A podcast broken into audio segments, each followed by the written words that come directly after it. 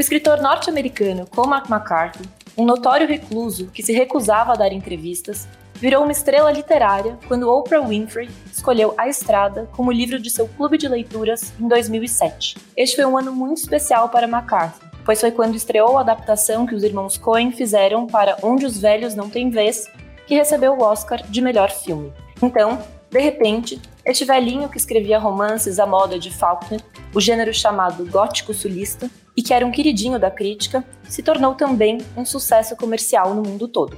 Os leitores correram atrás das principais obras, e no caso de McCarthy, encontra-se um livro violento que rompe todas as normas chamado Meridiano de Sangue, saudado por críticos do porte de Harold Bloom como um dos maiores feitos estéticos da literatura dos Estados Unidos, e que é figura constante nas linhas de melhores livros do século.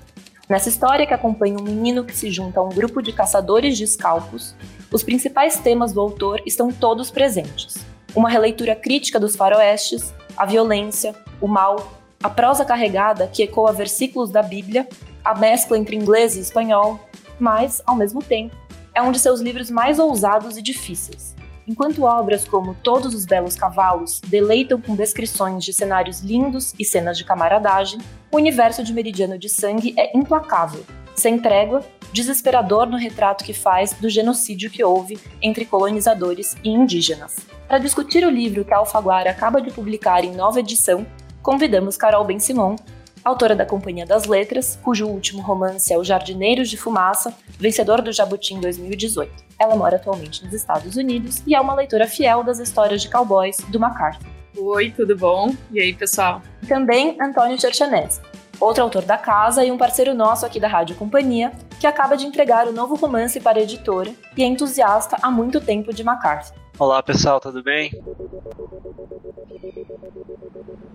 Bom, então para começar, eu queria que vocês dois contassem como foi o primeiro contato de vocês com a obra de Cormac McCarthy e o que mais atraiu vocês na prosa dele. Bom, o primeiro livro que eu li do McCarthy foi A Estrada, quando ele foi publicado no Brasil uh, 2007, se não me engano. Foi um momento que eu estava descobrindo várias referências literárias, né? Tava começando a escrever, não tinha publicado ainda e tal. Provavelmente foi o momento que eu descobri o Faulkner também, ou uma galera mais contemporânea, tipo Jeffrey Eugenides, o Jonathan Franzen e tal. Eu lembro vagamente, assim, da minha impressão sobre a estrada, que eu gostei muito do livro, mas foi um troço meio angustiante, sabe? Eu não fui atrás do resto das coisas do, do McCarthy, tamanho o mal-estar que o livro me causou, assim. Daí, enfim, passaram-se muitos anos e quando a Alfaguara publicou Todos os Belos Cavalos, que isso foi bastante recente, né? 2017, eu acho.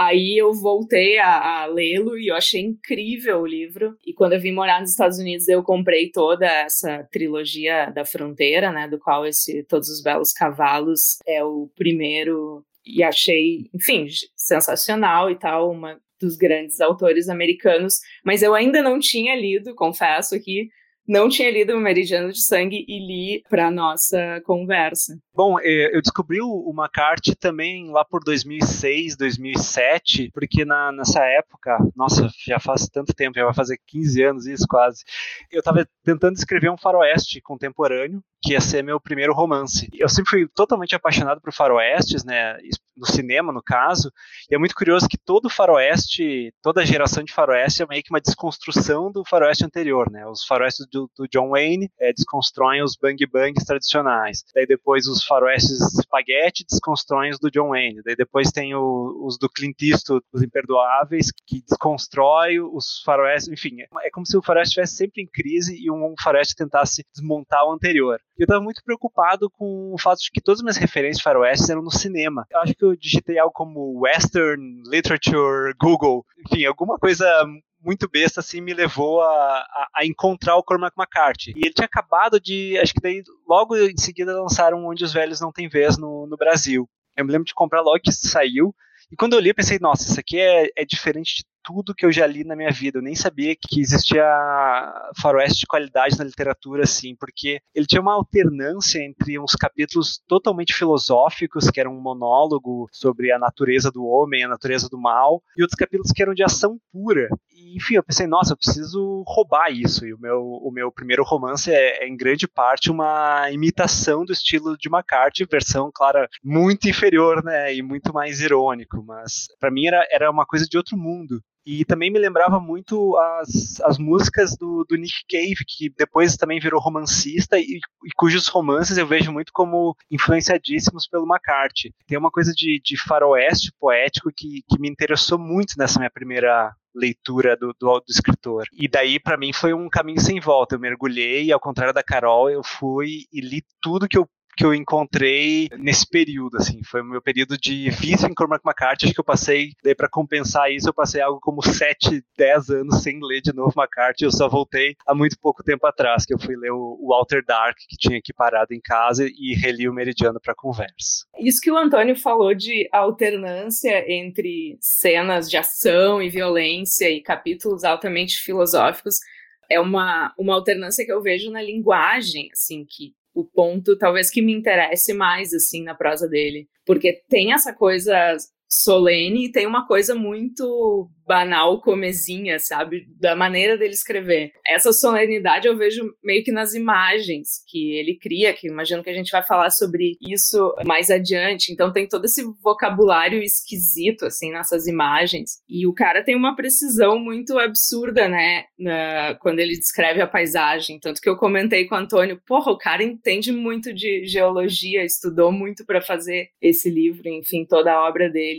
E ao mesmo tempo tem uma coisa de parar e contar as coisas de forma muito, muito direta, né? Tipo, ele detesta. Eu sei que ele detesta vírgulas e, e outros uh, sinais de pontuação, então todas as frases estão numa ordem direta. E, enfim, essa coisa de meio que unir os elementos por E, E, E, e que dá um tom um pouco, sei lá, uma coisa meio religiosa mesmo, sabe? Agora eu queria falar um pouquinho sobre as adaptações para o cinema, né? Vários livros do autor foram adaptados. A Estrada, Todos os Belos Cavalos, Onde os Velhos Não Têm Vez, que virou Onde os Fracos Não Têm Vez no cinema. Tem algo no estilo dele que vocês acham que é cinematográfico? Eu acho que a Carol falou dos verbos de ação, assim, que, que quando as coisas acontecem, elas vão acontecendo sem vírgula, com E, E, E. E é quase uma descrição de ações, tipo, a pessoa abriu a porta e olhou para o fulano e sacou sua arma e engatilhou e apertou o gatilho. Tem uma coisa que, que costumam dizer, né, que ação externa é muito mais fácil de adaptar do que ação interna. E então o McCarthy ele tem esses lados que é, que é muito verbo de ação e diálogo, ou seja, parece um roteiro de cinema pronto. Por outro lado, tem esses trechos totalmente filosóficos, essas escolhas de adjetivos é, bastante descabidos que obviamente se perde no, no, no cinema, né? Digamos o, o, que a gente chama de literário. É, e o Meridiano de Sangue, por acaso, é um filme, é, é um livro bastante infilmável. É, ao contrário do, do Onde os Velhos Não Têm Vez, que eu acho bastante fiel. Mas é claro que se perde coisas. Por exemplo, no filme dos irmãos Coen, Onde os Fracos Não Têm Vez, é, se eu não me engano, eles pegaram o primeiro monólogo e o último monólogo. Mas no meio disso tem, sei lá, dez monólogos que se perderam, e só quem vai ler o livro vai ter acesso a isso mas digamos que a ação está muito fácil, entre aspas, de, de transmitir. Não sei, Carol, o que, que você acha? É, eu acho que essas imagens transcendentais que ele tem, com certeza não tem como reproduzir, e elas são mais intensas e numerosas uh, nesse livro, no Meridiano de Sangue, do que nos outros livros dele que eu li. Eu acho que, tá, em primeiro lugar, ele é tido como muito cinematográfico, porque é tudo muito visual, né? Tipo, toda essa precisão que eu estava falando, geológica, ou da paisagem, das das roupas, da, me chamou muita atenção no Meridiano de Sangue as roupas absurdas das pessoas. Tudo isso é totalmente, enfim, preciso e visual e cinematográfico. Fora isso, o que o Antônio também tocou um pouco nesse ponto, não tem vida interior, né? Então, é realmente a ação. Então, isso é totalmente cinematográfico. E, nesse sentido, acho ele bem diferente do Faulkner, embora se faça várias uh, comparações o Faulkner entra na cabeça das pessoas e é bem diferente nesse sentido. Daí, outra coisa que eu ia acrescentar, e, e até uso um, trecho do McCarthy na, numa oficina que eu dou, Uh, eu sempre digo para os alunos, ele não conhece elipse, né, o McCarthy, porque ele narra absolutamente tudo, né? E o tempo é muito linear e acho que é importante nas narrativas dele, nessa especial, tipo criar essa essa ideia do deslocamento assim de A para B, contando tudo e tal. Acho que tem dois momentos do livro só que ele meio que conta uma coisa que aconteceu depois, sabe? Tipo, meio que inverte o, a linearidade da coisa, mas é muito raro, assim. Ele realmente ele conta à medida que as coisas vão acontecendo. Acho que isso ajuda a adaptar. Vejam a criança. O menino é pálido e magro, usa uma camisa de linho puída e esfarrapada, atiça o fogo na copa. Lá fora estão os escuros campos arados entremeados de fiapos de neve e além deles as florestas ainda mais escuras que abrigam uns poucos lobos remanescentes. Sua família é tida por cortadores de lenha e carregadores de água, mas seu pai, na verdade, sempre foi um mestre-escola. Ele se afoga na bebida, cita poetas cujos nomes hoje estão esquecidos. O menino se agacha junto ao fogo e o observa. A noite em que você nasceu, 33. Os Leonídios era como chamavam. Deus, como choviam estrelas. Busquei o negrume, buracos no firmamento, a ursa despedaçada. A mãe morta há 14 anos nutriu no próprio seio a criatura que a levaria deste mundo. O pai nunca menciona seu nome a criança não sabe. Ele tem uma irmã que nunca verá novamente. Ele observa pálido e sujo.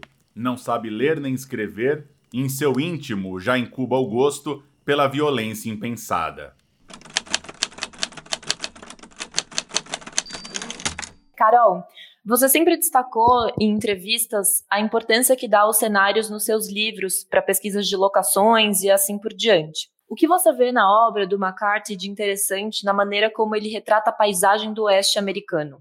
Nossa, para mim essa é uma obra que em que fica muito claro assim a importância do espaço, não poderia ficar mais claro, né? acho que por tudo isso que eu já estava dizendo, de o McCarthy não explorar uma interioridade dos personagens, meio que, tipo, é a paisagem que tá fazendo tudo acontecer, né? Tipo, inclusive as ações, os personagens, a trama, tudo é. Meio que os personagens estão respondendo àquela paisagem. E eu acho também que a coisa desse espaço, especificamente, esse espaço muito vasto, ele ajuda muito nessa dimensão transcendental, assim, que o livro tem. E eu acho legal também os embates com os índios e tal.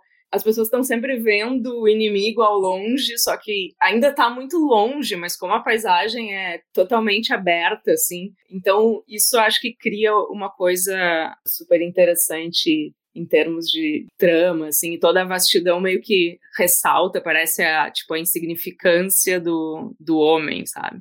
É, tem um negócio interessante também que o, o, título é Meridiano de Sangue, me deu branco agora no português, mas em inglês é Or the Evening Redness in the West, ou a vermelhidão da tarde no, no oeste. É, enfim, estou, eu estou sem o livro aqui na, em mãos. Uma hora tem uma explicação, digamos, para esse título, que ele fala que o zênite, o meridiano, quando o Sol está no seu ponto mais alto, seria o ápice do homem, também é o começo da escuridão. Ou seja, é uma metáfora, vai lá, não é de paisagem, mas é uma metáfora de, de natureza que está no cerne do que ele quer mostrar. Claro, mostrar parece que está didaticamente explicando, mas não, ele que ele quer. A literatura é sempre opaca, né? Mas enfim, eu acho que eu, eu concordo completamente com a Carol. Parece que, como não tem fulano pensou, fulano sentiu, parece que os sentimentos eles estão espelhados na paisagem e também em coisas da natureza, como sei lá, a posição do sol, basicamente isso. Antônio, no seu livro As Perguntas, você se preocupa muito com questões de religião e ocultismo. O Meridiano de Sangue, além de vários outros livros do McCarthy, costumam ser associados a leituras bíblicas e cristãs. Como é que você enxerga essa característica do autor? É, é, engraçado que quando eu li o McCarthy pela primeira vez, em 2006, 2007, eu, eu, nunca tinha lido a Bíblia. Eu fui ler a Bíblia em 2015, porque eu perdi os, os movimentos do meu braço por dois meses num acidente e eu não tinha nada para fazer, eu estava sustentado pelo INSS. Eu li toda a, a, Bíblia hebraica, que chamam de Antigo Testamento. E daí, quando eu estava lendo é, a Bíblia, eu pensei, nossa, isso aqui é muito McCarthy. Obviamente, o, obviamente é, é, o inverso. Tem uma coisa na, na prosa dele que é muito difícil de precisar, mas que fica muito claro para mim nos monólogos. É, nessa, nessa, naquilo que eu e a Carol falamos, da alternância entre ação e um monólogo. Porque você vai ler, por exemplo, sei lá, a cena do sacrifício de Isaac. Você nunca sabe o que Abraão está pensando, o que Isaac está pensando ao ser amarrado. Você não tem acesso à coisa interna. Assim como numa carta, né, a Bíblia interrompe e tem um grande monólogo de Moisés, por exemplo, ou de Deus. Tem uma solenidade, né? Essa foi a palavra que a Carol usou, solene, que eu acho que, que é muito forte. No Meridiano de Sangue é curioso que uma das minhas cenas favoritas é uma leitura de tarô que é super longa e metade dela é em espanhol. Eu fico me perguntando como é que os leitores eh, norte-americanos passam por essas cenas, né? Porque para um brasileiro é muito mais fácil, mesmo que o brasileiro não saiba espanhol. Isso me impressionou no, no Todos os Belos Cavalos, né? Primeiro eu li em português, depois eu li no original. E ali tem mais espanhol ainda que o Meridiano de Sangue. Eu fico pensando, porra, como é que os, os, leitores americanos fazem? Porque, tá, pra gente, mesmo quem não sabe espanhol, é muito similar e tal. Realmente é, é louco, assim. Eu já vi gente também xingando ele no Goodreads, do tipo, ah, não usa aspas, a gente não sabe o que é diálogo, o que, que não é, sabe? Mas na verdade é super claro, assim, o que, que é diálogo, o que, que não é. Eu acho que ele também não tá pela obscuridade nesse sentido formal, sabe? Eu concordo com você, mas é curioso que a cena do, do tarô, ela já é obscura porque nem todo mundo é obrigado a, a, saber sobre tarô, né? E, enfim, é claro que eu saltei do, do tema Bíblia para tarô, mas é porque o McCarthy ele pega esses temas bíblicos, ele mistura com várias coisas de, de ocultismo, de seitas bizarras, como gnosticismo, e essa cena do tarô é, além de ser metade em espanhol, tem a questão de que cada personagem principal recebe uma carta, uma carta de tarô que meio que representaria algo específico, né? E o Kid, que é o protagonista, ele recebe um, um quatro de copas. E o quatro de copas, é, quem não conhece tarô pode dar um Google aí, tem uma pessoa sentada, estão oferecendo uma das a quarta copa para essa pessoa sentada, a pessoa tá meio que sem dar a mínima para isso. Eu sempre interpretei isso como o Kid essa figura que é totalmente passiva, apática. É, geralmente no tarô, o quatro de copas é associado mais a um ermitão, uma pessoa introvertida, mas aqui o Kid é muito essa figura totalmente é, apática. E daí também a gente entende melhor o, o personagem do Glanton, que é o chefe dos caçadores de escalpos, que ele recebe, se não me engano, o carro invertido, e ele, ele tem uma reação totalmente exagerada, porque ele é a pessoa que mais quer, ele quer saber qual é o futuro dele, qual é o destino dele, daí essa adivinha maluca entrega isso, parece algo muito perigoso. Mas enfim, enfim, é, sobre o meridiano de sangue também nessa, eu andei dando umas pesquisadas antes da nossa conversa, eu acabei me deparando com uma tese super longa de uma pessoa chamada Petra Mundik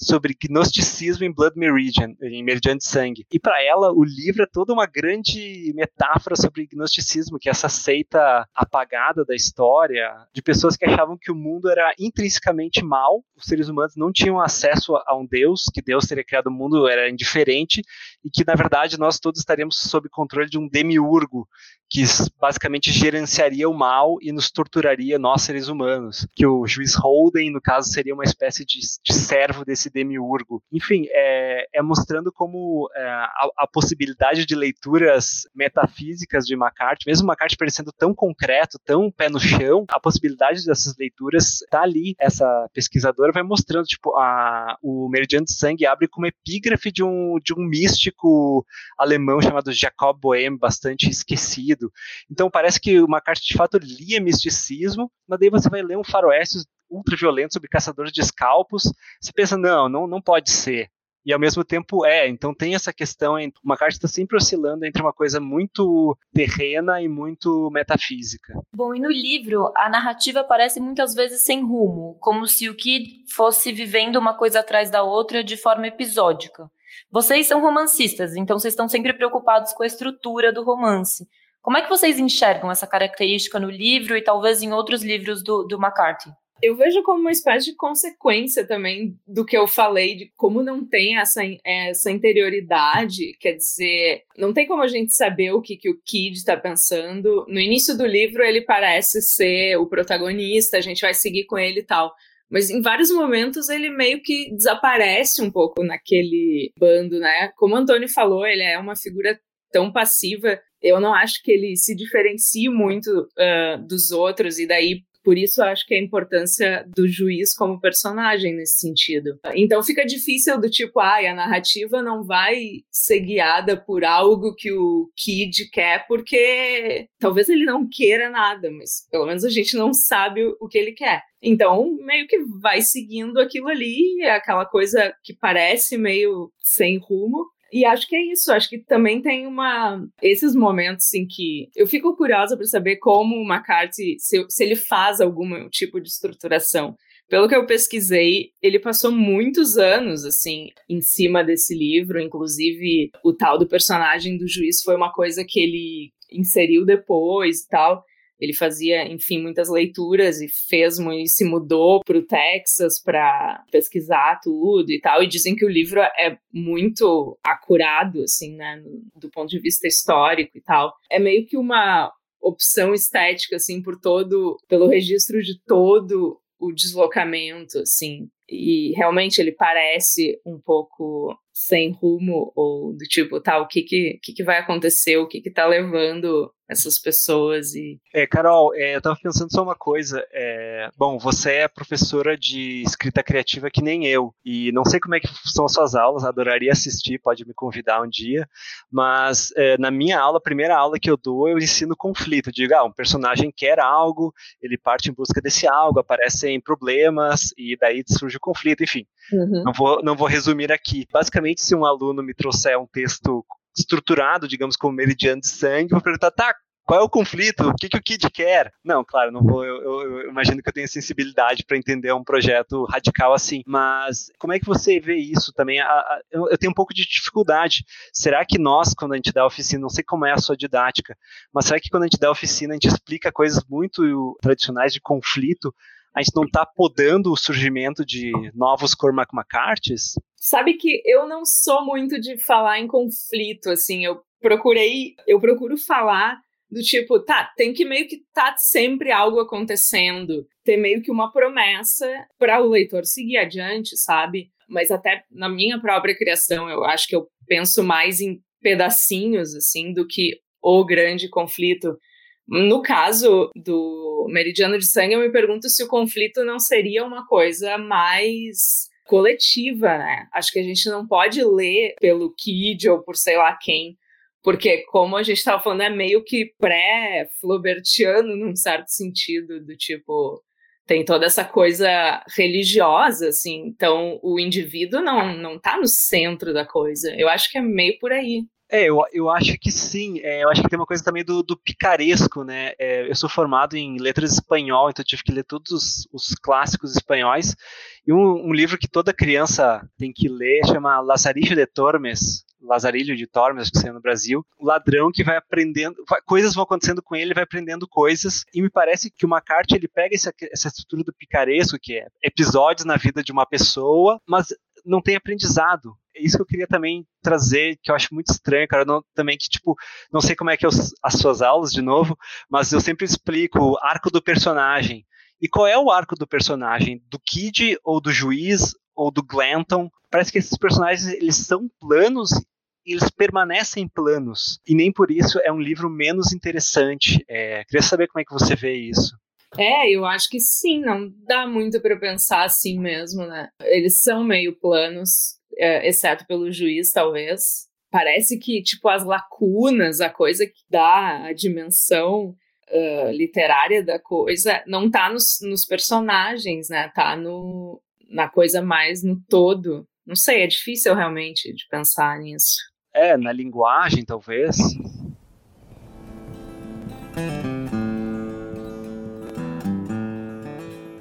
O juiz continuou a escrever e depois fechou o livro e o deixou de lado e juntou as mãos e passou-as sobre o nariz e a boca e pousou a palma das mãos sobre os joelhos. Tudo que existe, disse, Tudo que na criação existe sem meu conhecimento, existe sem meu consentimento. Olhou em torno da floresta escura onde estavam bivacados. Apontou a cabeça na direção dos espécimes que coletara. Essas criaturas anônimas, disse, talvez pareçam pequenas ou coisa nenhuma no mundo, mas a menor migalha pode nos devorar.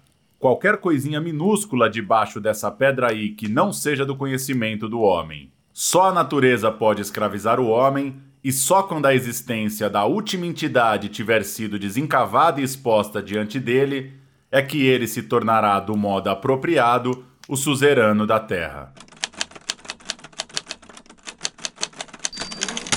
A nossa próxima pergunta é não sobre o conflito que vocês estavam falando, ou o arco do personagem, mas também sobre coisas de, das oficinas de escrita. As descrições dele são sempre muito excessivas, cheias de adjetivos, e isso é uma coisa que também é criticada né, nas oficinas. Eu queria que vocês comentassem um pouco isso. Eu queria mesmo comentar isso porque eu sou muito fã do James Wood, tá? O crítico literário. E quando eu comecei a ler o Meridiano de Sangue, né, para essa nossa conversa, eu pensei, cara, eu vou ver o que, que o James Wood falou sobre ele e tal. E é engraçado porque ele tem mixed feelings, assim, né, com o McCarthy. Ele acha ele meio estriônico, assim. Mas é, é bem interessante porque uma coisa que o, que o Wood destaca no, no, no, texto que eu li, que era por ocasião do lançamento do Onde os Fracos Não Tem Vez, mas aí ele meio que traz, assim, analisa a prosa do McCarthy, inclusive a do Meridiano de Sangue, quer dizer, principalmente, ele fala dessa coisa do McCarthy usar o como de um jeito diferente do normal, digamos assim. Uh, essas imagens, essas comparações imagéticas do como, ele usa de um jeito que ele faz um troço meio. Porque normalmente tu usa o como, tu faz uma comparação com uma coisa super concreta, assim, uma aproximação entre duas coisas muito concretas. E ele faz uns troços meio estranhos, assim. Eu até peguei um aqui para ler, ó. Ou dormiam com os corações alheios batendo na areia, como peregrinos exaustos sobre a face do planeta Anareta, presas de uma roda inefável girando na noite. Então, o James Wood diz que, enfim, as, essas comparações elas são muitas vezes pouco concretas e podem meio que cair no nonsense. Enfim, essa é uma, uma visão crítica uh, sobre, sobre esses exageros dele. Ao mesmo tempo, os fãs vão dizer que é isso que dá a dimensão metafísica da obra do McCarthy, eu acho. É, eu acho que é curioso porque o McCarthy, eu acho que é um dos, é um dos autores mais difíceis de traduzir para o português, especialmente por causa dos aditivos porque, enfim, no inglês se usam os adjetivos antes do substantivo e no português, quer dizer, hoje em dia as pessoas na internet estão falando uma coisa muito anglicizada, mas, enfim, digamos, o português até poucos anos atrás eh, a gente joga o adjetivo para depois substantivo. Só que o McCarthy usa, sei lá, três adjetivos. Então o tradutor faz um Tetris para não ficar estranho em português.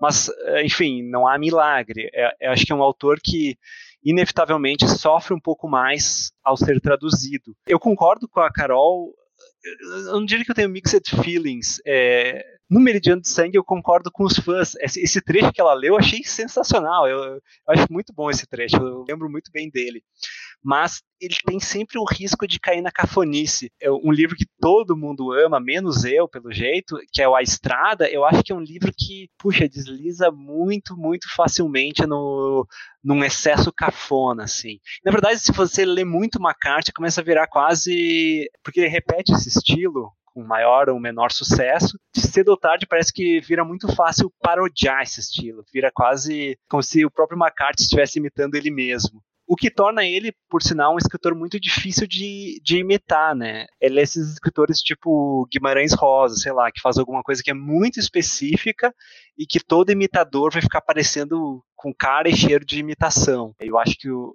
esse excesso de adjetivos é só ele consegue fazer isso direito.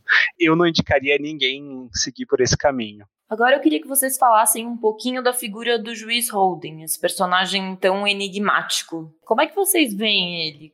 Quando eu, eu dei uma pesquisada no em como é que foi o processo dele de escrita, né, e vi que ele esse personagem ele foi inserido depois. Ele ficou muito muitos anos debruçado sobre esse projeto e a ideia de inserir esse juiz veio quando a coisa já estava andando bastante. E aí, assim, ó, lendo antes de pesquisar qualquer coisa, me deu muito uma sensação de que tinha semelhanças com o Kurtz do Coração nas Trevas, né? E depois, de fato, foi uma leitura que ele fez, então acho que tem uma influência pesada disso, do personagem do Conrad. Me parece que um, talvez. Eu não sei se eu entendo muito bem, tá? Porque é um personagem complexo e, e acho que é o grande ponto de debate do livro e é o grande barato também, de poder ter mil interpretações uh, sobre o livro e sobre essa pessoa. Mas me parece que é uma coisa assim, tipo, a guerra é uma coisa tão brutal e maluca que daqui a pouco surge o mais maluco dos malucos, parece que é o que tem razão, algo assim, sabe? Eu leio ele por aí. E ele, ele meio que tem essa coisa, tipo, como a gente estava falando, se os, os personagens não têm. Ele não explora uma consciência dos personagens, uma interioridade dos personagens. Então todo mundo tá muito parecido, inclusive o Kid e tal. E esse personagem do juiz, ele, ele se destaca, assim, tanto fisicamente, né, que é uma coisa que ele refere várias vezes, o quanto ele é bizarro e não tem nenhum pelo no corpo e, e é muito grande, gordo, ou sei lá o quê, quanto, tipo, as ideias que ele tem, ele é meio naturalista maluco, né, ele fica saindo e catando uns insetos e fazendo um caderninho e tal. Acho que é por aí, eu acho que se não fosse esse personagem, o livro seria totalmente outro e seria muito mais um tipo um western convencional. É, é engraçado, eu não tinha feito essa pesquisa da Carol, eu não sabia que era um personagem colocado depois, porque para mim ele é quase o ele é muito centro do Meridian Design no, sentido de que ele explica muita coisa. Ele está sempre dando monólogos, por mais que sejam umas parábolas obscuras, bem bíblicas, ainda assim ele, ele acaba explicando, ele dá, dá uma certa moral da história. Uma história imoral com ele que oferece uma moral. Vai lá. Mas é, eu acho engraçado isso, que ele tem uma aparência muito bizarra até nas roupas, e como ele surge assim a primeira vez, parece que ele é um ser de outro mundo. É, parece que a gente está num filme do David Lynch, que aparece alguém usando uma roupa com botas de cowboy, não sei o que, brilhando, e a gente pensa, nossa, isso aí só num filme do David Lynch para isso acontecer. E ele é, que é meio, ele é meio essa coisa não natural. E claro, é, aparece que o McCarthy se baseou numa pessoa que de fato existiu, mas isso pouco importa, porque a maneira como ele é descrito, tipo, todo mundo fica assombrado, o cara é um gigante careca sem nenhum pelo, como a, a Carol falou. Pensa, nossa, que coisa maluca. E ele tem essa questão da do, do, naturalismo, eu acho que é, isso, é, isso dá muitas pistas sobre os temas centrais do livro, né? Que é a tentativa de dominar a natureza. Né? Ele, ele, faz um discurso de que tudo na natureza é, ele quer conhecer, ele quer, ele quer nomear, ele quer é, dominar, porque é a única chance do, do homem brilhar, né? o homem no, no, no, sentido mais amplo. E ele também tem essa coisa que eu mencionei antes do, do meridiano do homem, o ápice do homem, o começo do escurecimento. Então, é como se, ao dominar a natureza, o que, que triunfa? Mal, porque tudo que a gente vê no meridiano de sangue é, é o mal puro e não há nenhuma moralidade, assim, qualquer pessoa ali, eles estão dispostos a matar para arrancar o escalpo, e a gente tem essa figura que é o juiz Roden, que é uma pessoa surrealmente erudita, fala, sei lá, oito línguas, fala holandês, aprendeu holandês, é, tem, é, toca, toca violino. Essa figura ultra erudita está é, no centro um, do grupo mais violento do Oeste. Então é como se, se tivesse uma permissão é, lógica, uma permissão intelectual de ser violento, como se fosse o dever do homem ser violento e, e dominar a natureza, né? Então ele é muito essa figura do mal puro, da, da indiferença moral. É, é mais ou menos o que eu tentei falar no início, é como se fosse um moralista da imoralidade. É, não sei se faz sentido, mas mas é, ele é essa essa figura muito muito muito interessante. E isso do nomear é muito, muito legal, né? Que ele, ele, ele, quer, ele coleta as ervas, ele quer dar nome para as coisas, né? Porque isso também é muito bíblico, né? O segundo livro da Bíblia chama Shemot, uh, os nomes. Na Bíblia grega saiu como Êxodo, mas porque tem essa questão, né? Você vai dominar aquela coisa quando você nomear ela. E daí, no meio disso, o personagem principal, que é o Kid, ele não tem nome, né? Ele é apenas um kid, né? Apenas um moleque, um menino. Tudo, tudo o, o Julius Holden quer nomear. O menino, que é o personagem principal, ele não consegue nomear. E o desfecho, enfim, não quero dar spoiler para quem porventura não leu o livro, mas eu acho que tem, tem muita relação com o final. Nossa, o desfecho é maravilhoso, né?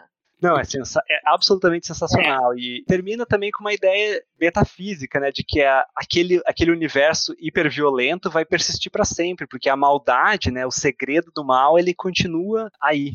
Então, ainda falando sobre violência, como é que vocês veem a forma como o McCarthy retrata isso, né? Dessa maneira tão extrema e realista? Vocês acham que há um risco de glamorizar a violência?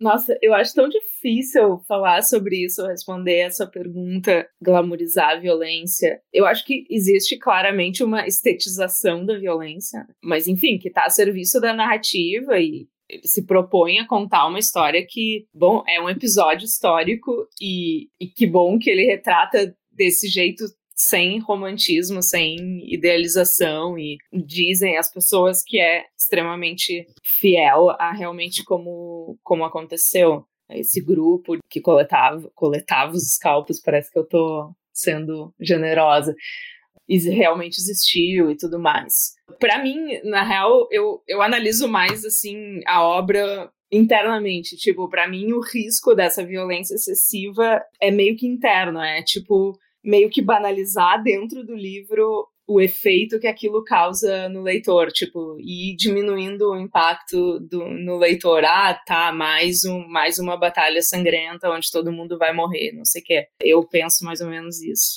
Concordo com a, com a Carol, mas é engraçado como oscila isso no McCarthy. É, por exemplo, eu lembro no Cidades da Planície tem um duelo no final que eu nunca vou esquecer dessa cena. Eu esqueci metade do livro, que eu já li faz mais de 10 anos, mas eu nunca vou esquecer da cena que alguém dá um corte de faca na barriga do protagonista e o protagonista fica segurando as tripas para as tripas não caírem fora. É uma cena ultra violenta e eu lembro com precisão de detalhes. Nesse livro, no Cidades da Planície, para mim é muito mais é muito mais estilizada. É, talvez quase como um filme de faroeste mais, não vou dizer tradicional, mas um, um, um bom, um bom faroeste. Já o Meridiano de Sangue é outra coisa, eu acho que vai muito do que a Carol disse, é, você fica dessensibilizado, porque é, é, tão chocante, em cima de tão chocante, é tanto horror, horror, horror, horror, e você, leitor, tem que começar a fazer um esforço consciente para se lembrar, isso de fato, é, eu, eu preciso continuar indignado com essa violência, precisa continuar chocado com essa violência. É muito parecido, em certo sentido, com o recurso do Bolanho, né, no 2666, que, enfim, coloca, sei lá, 400 mulheres mortas, que ele vai narrar como foram mortas exaustivamente e você leitor tem que passar por esse por esse suplício também para mostrar como o horror pode se tornar exaustivo né por sinal outro, outra ligação com o 2666 que me ocorreu hoje é que no 2066 também tem umas visões apocalípticas de um homem gigante que anda por um cemitério de cadáveres, né? Então, muito provavelmente o Bolanho leu Meridiano de Sangue e talvez tenha se inspirado na figura do juiz Holden para essas imagens apocalípticas que ele cria. Bom, a gente vai agora para a nossa pergunta final, mas eu quero pedir para vocês também é, acrescentarem as considerações de vocês, enfim, o que vocês quiserem acrescentar a ela. Então, eu queria que vocês dissessem para alguém que nunca leu McCarthy ou o Meridiano de Sangue, qual a dica que vocês dão, enfim, para quem está começando agora essa leitura? Não, é uma dúvida que sempre surge, assim, é, por exemplo, você vai indicar para um, um leitor começar pela obra-prima ou por um livro menor, por exemplo? Ah, quero começar a ler James Joyce, por onde eu começo? Não vai dizer por Ulisses, vai dizer começa por Dublinenses, começa por uh, Retrato Artista Quando Jovem. E eu, eu também acho que talvez, se a pessoa começar uma carta pelo Meridiano de Sangue, talvez ela se afaste, porque é muito... É tudo que a gente falou, ele, ele rompe tantas normas da, entre aspas, boa escrita, que pode afugentar. Eu, eu acho que eu começaria talvez pela trilogia lá da Cidades da Planície, o Todos os Belos Cavalos, The Crossing, A Travessia. E depois ir pro, pro Meridiano de Sangue. Mas enfim, se a pessoa já, já está com o Meridiano de Sangue na mão, vai fundo. Eu acho que uma boa dica para ler o Meridiano de Sangue é que ele tem que o início de cada capítulo faz uma coisa meio século XVIII, que é que ele está os tópicos. E, e por incrível que pareça, isso é muito útil, assim, porque às vezes você fica perdido, você entra no brilho do, da lua, como no planeta, não sei o que, de um deus obscuro que bate na pedra. Eles pensam, o que, mas o que, que está acontecendo? E aquele, aquele início de capítulo meio que tranquiliza o leitor, assim, diz, não, coisas concretas estão acontecendo, continue lendo por aí. Não sei, Carol, o que você indicaria para começar? Tinha esquecido de falar, é bem interessante esse, esse negócio que ele bota no início dos capítulos, meio que subtítulos, né, dos... E é, isso é totalmente, totalmente a prova de que é uma coisa episódica, né? E eu acho que também ela tem uma função. Bom, claro, não estou dizendo que ele pensou isso, né? Mas ela acaba uh, segurando o leitor, porque, como tu mesmo disse, Antônio, a pessoa pode meio que se perder, mas aquilo ali meio que te dá uma promessa do conflito que virá, sabe, em seguida. Mas eu não sei se eu concordo que a, a pessoa, o leitor, não deva começar uma carta pelo meridiano de sangue. Acho que é totalmente não, esses dias um leitor me perguntou por onde eu começo Faulkner. Eu disse: não começa pelo Som e a Fúria, começa por Luz em Agosto, que aí vai. Mas o Meridiano de Sangue acho bem possível. Uh, vamos lá, pessoal. eu acho que a gente deu motivos suficientes para todos lerem. Eu diria, leiam com amigos, quer dizer, amigos lendo ao mesmo tempo e depois discutindo, porque me deu muita vontade de. Agora a gente, por exemplo, a gente não vai poder discutir o final aqui ao vivo, né? Eu queria muito discutir discutir o final com pessoas que leram recentemente, assim, porque o livro tem muitas muitas lacunas, muitas interpretações, e acho que isso é o, é o bacana dele. Assim. É, eu acho também que o, o leitor, é, enfim, é um livro central no, no novo cânone norte-americano, né? Então, se o leitor digitar Blood Meridian no, no Academia, em algum site de pesquisa, encontrar artigos analisando cada, cada vírgula, quer dizer, não tem quase vírgula no livro, cada, cada linha do livro. É, tem, muito, tem muito recurso na internet para aquele leitor nerd que quiser ir atrás de referências de possíveis interpretações. Claro, num segundo momento, né, eu acho que é mais importante a pessoa ter, ter a, leit a primeira leitura que é muito chocante, assim. Eu li, eu li esse livro, enfim, vai fazer 15 anos que eu li, 14, 15 anos que eu li esse livro, significa que eu conheço a Carol há uns 20 anos, a gente tá ficando velho, hein, Carol? Mas, enfim, quando eu li esse livro, eu li em inglês ainda. Nossa, eu entendi um milésimo do que eu entendi agora na minha releitura na tradução. Sério, um milésimo. E, e, em grande parte porque eu não tinha lido a Bíblia, assim, realmente muda muito, muito, muito. Mas é isso, às vezes, às vezes a primeira leitura tem que ser esse choque. Você tem que ver a cena do, acho que talvez minha cena favorita, que é a cena que eles estão fazendo pólvora na hora, e daí o Gis Holden é quase um alquimista, ele começa a urinar numa mistura de lava com enxofre, né, que é umas coisas de inferno, né, como se ele estivesse, sei lá, no inferno, eles conseguem produzir pólvora no segundo para matar índios. É, é, inclusive tem muitas discussões sobre isso na internet, do tipo, ah, é mesmo possível, não sei o quê. Exato, pra, na minha cabeça é totalmente possível, é uma cena surrealista, mas lendo aquilo você pensa, que diabos é isso? O cara tá, sei lá, urinando em, num negócio, é uma cena de inferno, e daí tem umas descrições, sei lá, fala de diabretes, de, de lava. Você pensa, nossa, que livro é esse? É quase um, é um pesadelo do faroeste, né? Como a Carol disse, ele é muito preciso historicamente, e essa é a história dos Estados Unidos, é uma história de um genocídio, né? Quer dizer, a história de todos os países, no Brasil, o Brasil dos dias de hoje, mas muito diferente, é claro. E, e os faroestes do cinema, eles passam reto por essa faceta horrorosa que o McCarthy mostra, que o McCarthy ele, ele não mostra hiperrealista, ele está sempre oscilando entre o hiperrealismo e o, e o delírio metafísico, isso só ele faz, eu acho, assim, sou muito fã desse livro, a releitura me deixou mais fã desse livro ainda. E por sinal, agora eu faço essa pergunta para Carol, você que leu pela primeira vez. O que, que você achou do livro? Essa é a minha consideração final, essa pergunta para Carol. Pô, mais do que eu já falei, eu achei sensacional. E essa coisa meio David Lynch, assim, do tipo, tá, eu tô com isso, com esse livro na cabeça.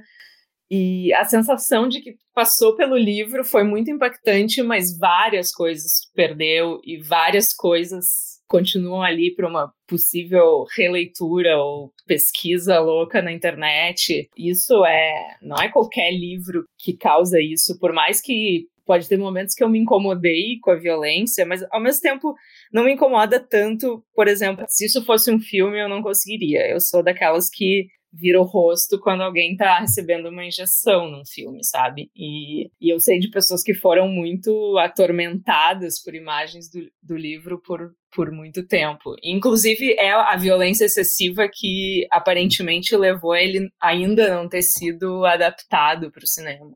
Mas, enfim, eu, eu recomendo muito que as pessoas leiam. Tipo, não é à toa que o livro tá realmente em todas as listas de grandes livros da literatura americana. Isso que o Antônio falou, do tipo, tá, ele não, não glamoriza, não idealiza essa, essa coisa do oeste americano, muito impactante, muito brutal. Bom, Carol e Antônio, muito obrigada pela participação de vocês aqui na Rádio Companhia. Voltem sempre.